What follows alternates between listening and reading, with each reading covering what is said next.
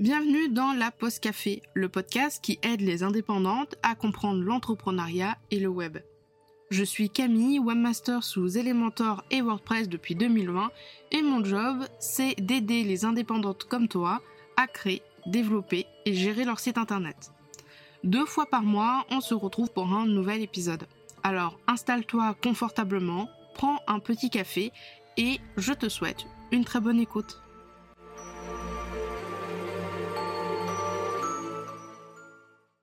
Bienvenue dans ce nouvel épisode de la Pause Café. Aujourd'hui, on voit ensemble les bonnes pratiques d'une landing page efficace. On va voir c'est quoi, à quoi ça sert, quels sont ses objectifs et les avantages d'une bonne landing page. Et on va également voir, bah, comme le nom l'indique, les bonnes pratiques pour la rendre entre guillemets irrésistible.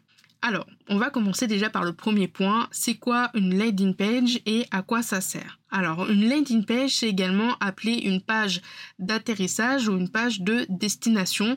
Globalement, c'est une page web euh, qui est créée dans le but de convertir les visiteurs soit en lead, par exemple si euh, tu souhaites euh, que les gens s'inscrivent dans un lead magnet, soit directement de les convertir en clients. Contrairement aux pages d'accueil euh, classiques traditionnelles, elles sont conçues pour être très ciblées et orientées vers une action spécifique. Elles comportent souvent des éléments comme des appels d'action, des formulaires d'inscription ou tout simplement un bouton d'achat. Comme je te le disais, une landing page, a principalement, on va dire pour moi, deux objectifs. Le premier objectif, c'est de capturer des leads qualifiés.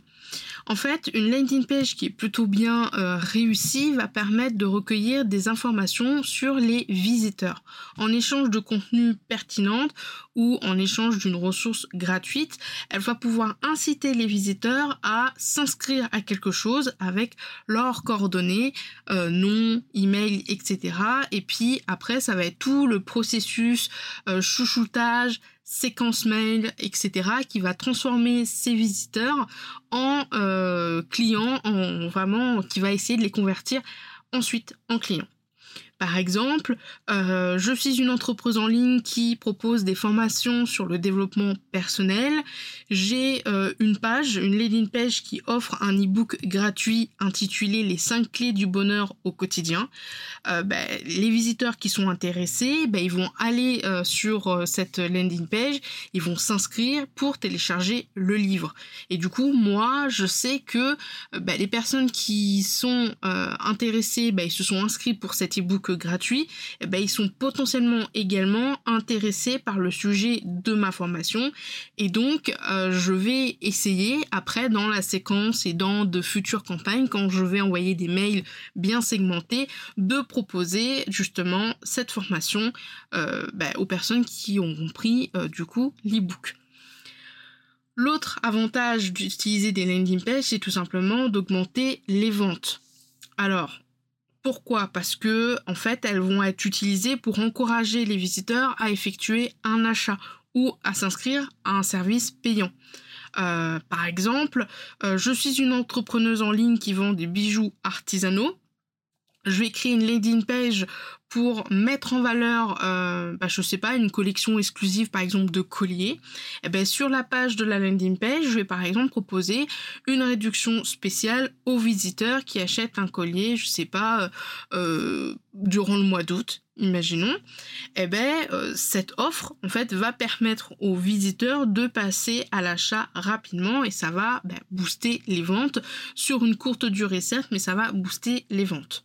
Alors il faut faire attention entre une landing page et une page d'accueil classique. La différence entre les deux, c'est tout simplement leur objectif et leur conception.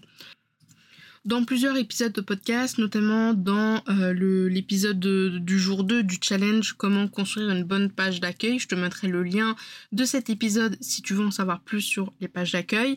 J'ai souvent cette image de la page d'accueil, c'est un peu la porte d'entrée euh, finalement de ta boutique, de ton site internet. En fait, elle est conçue pour présenter une vue d'ensemble de ton entreprise, de tes services et de tes produits. C'est vraiment la vitrine avec la porte d'entrée.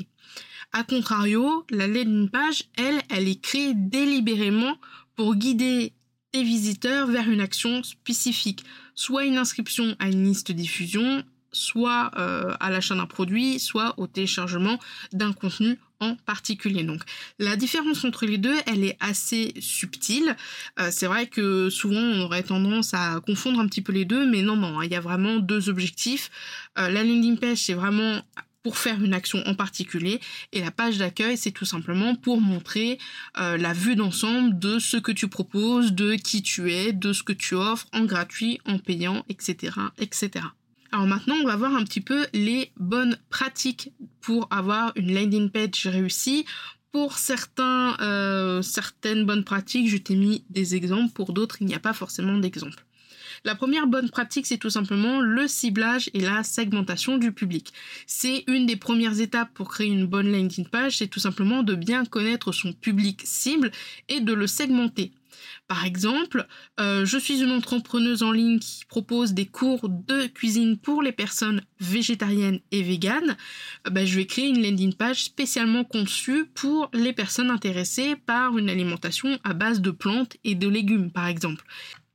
Et puis sur cette page, je vais peut-être mettre en avant euh, bah, des recettes végétariennes populaires, faciles à faire, et pourquoi pas aussi euh, un appel à l'action pour aller télécharger un e-book gratuit qui donne 10 recettes exclusives à ceux qui s'inscrivent par exemple à ma newsletter.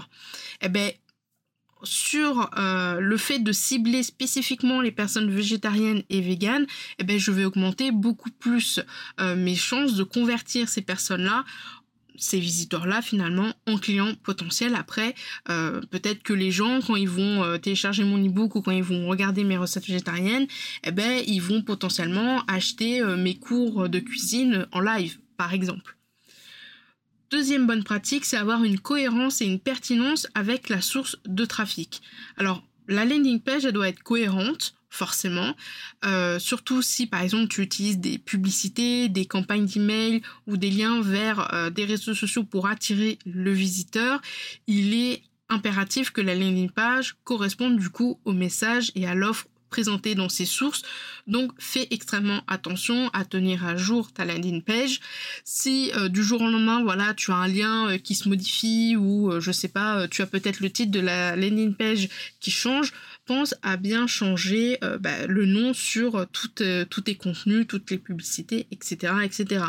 Par exemple, je suis une entrepreneuse en ligne qui vend des produits naturels pour la peau je vais lancer une campagne publicitaire sur Facebook pour promouvoir une de mes crèmes hydratantes bio. Euh, cette publicité va mettre en avant bah, forcément les bienfaits du produit, etc., etc. Et puis elle va potentiellement proposer une remise. Et eh ben, quand les visiteurs vont cliquer sur l'annonce, il faut qu'ils soient redirigés vers la landing page forcément, mais qui contiennent les mêmes informations et que l'offre de la remise soit bien visible. Il y a des fois quand tu cliques sur des pubs, que ce soit sur Facebook, Instagram ou des fois que tu cliques sur des emails ou des liens dans les bios euh, sur Instagram, ben entre ce que le contenu il dit et ce qu'il y a de vraiment décrit sur la landing page, des fois il peut y avoir un décalage, soit parce que la personne elle a fait des modifications, elle n'a pas eu le temps encore de modifier, soit parce qu'elle a complètement oublié. Et du coup, ben, le consommateur il est un peu perdu. Est-ce que je dois me fier à ce qu'il y avait décrit dans la pub? Est-ce que je dois me fier à ce qu'il y avait décrit sur la landing page? Voilà, donc fais attention de toujours rester cohérent entre ce que tu dis pour promouvoir cette landing page et ce qu'il y a décrit dedans. Troisième bonne pratique, la hiérarchisation du contenu et l'utilisation d'un design clair et soigné. Une landing page, c'est une page web. C'est une page qui va être vue par beaucoup de visiteurs, donc forcément, il est évident qu'il faut qu'elle soit bien structurée avec un design clair, attrayant, soigné, pour avoir la meilleure expérience utilisateur. Si déjà la personne va sur ta landing page et que la page elle est pas en responsive, que le texte il est trop gros, on est obligé de décaler à chaque fois pour lire, c'est très chiant, que les images euh, mettent toujours trois plombes euh, à charger, ben forcément ça va être compliqué. D'autant plus que si euh, le texte il est pas très lisible, voilà, enfin les gens ils vont pas passer trois plombes à lire ta landing page, ils vont essayer de décrypter peut-être pour les plus courageux au début, mais après ils vont partir et peut-être qu'ils vont partir sans passer à l'action. Donc il faut faire extrêmement attention de hiérarchiser ton contenu pour que les informations euh, les plus importantes comme l'offre principale et le call to action soit visible sans que le visiteur ait à faire défiler pendant des pompes ta page. En parlant de euh, bah, appel à l'action, quatrième étape, les appels à l'action doivent être convaincants et bien placés. Les CTA, donc c'est les call to action ou appel à l'action, ce sont les éléments les plus importants. C'est ce qui va permettre en fait euh, de faire passer à l'action la personne. Donc ils doivent être clairs, accrocheurs et pertinents. Ça peut être par exemple euh, chope-le vite, attrape-le vite, inscris-toi vite, inscris-toi maintenant, je m'inscris, euh, je décolle, voilà. Mais essaye de faire des CTA qui soient plutôt visibles, accrocheurs, pertinents et surtout placés stratégiquement sur ta page pour faire en sorte de, encore une fois, passer tes visiteurs à l'action. Je t'en parlais un petit peu dans la hiérarchisation du contenu, je suis allée plus vite que mon plan finalement. Euh, cinquième étape, c'est l'optimisation bah, des appareils mobiles, le responsive design. Il y a énormément de personnes qui naviguent sur Internet avec les smartphones et les tablettes.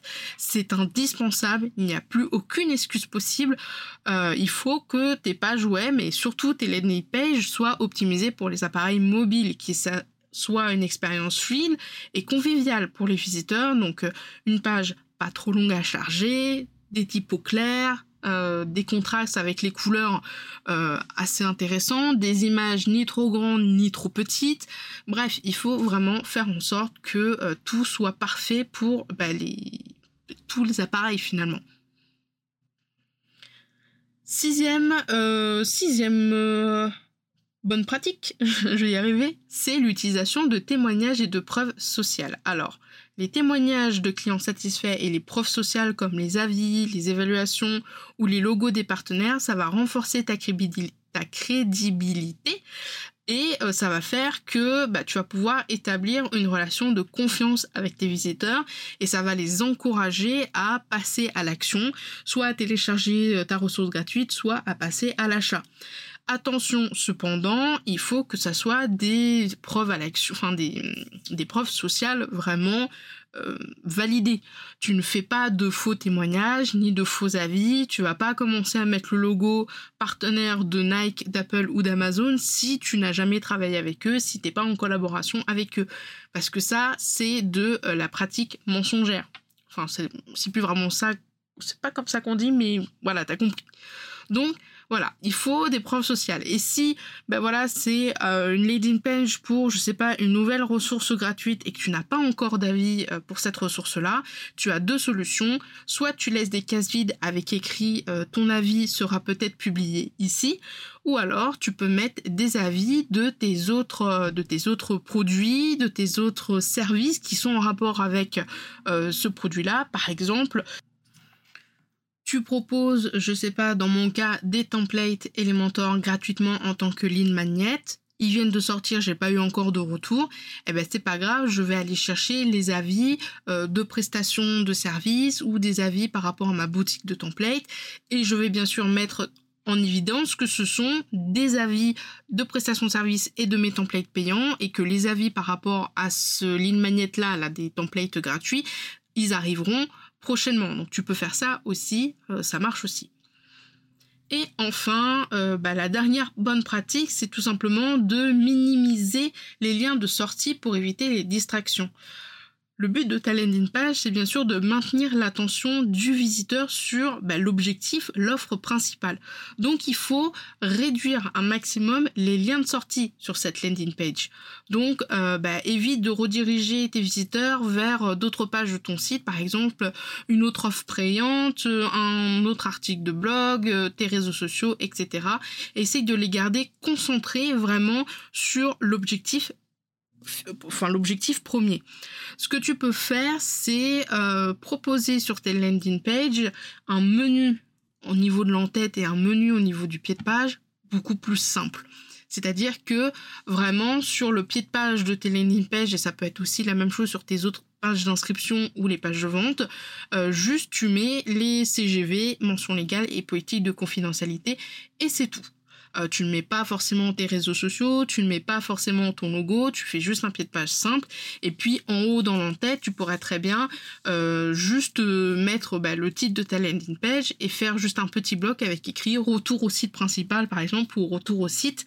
Mais vraiment, il faut limiter bah, le fait que potentiellement, bah, tes visiteurs, ils vont cliquer sur un lien sur cette landing page et puis ils vont se perdre dans ton site. Non, il faut qu'ils restent sur cette landing page jusqu'à ce qu'ils s'inscrivent ou jusqu'à ce qu'ils achètent.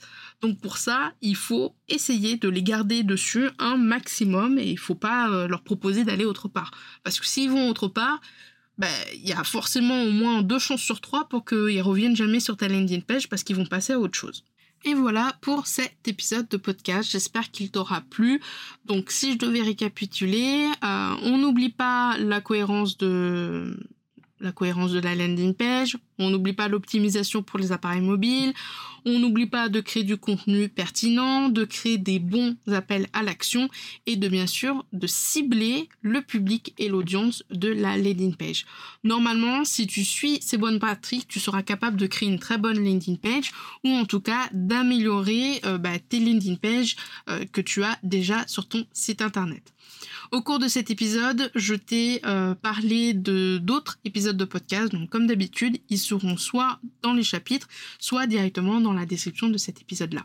Sur ce, moi je te laisse. Je te souhaite une très bonne journée et une très bonne après-midi. On se retrouve dans un prochain épisode de la Pause Café.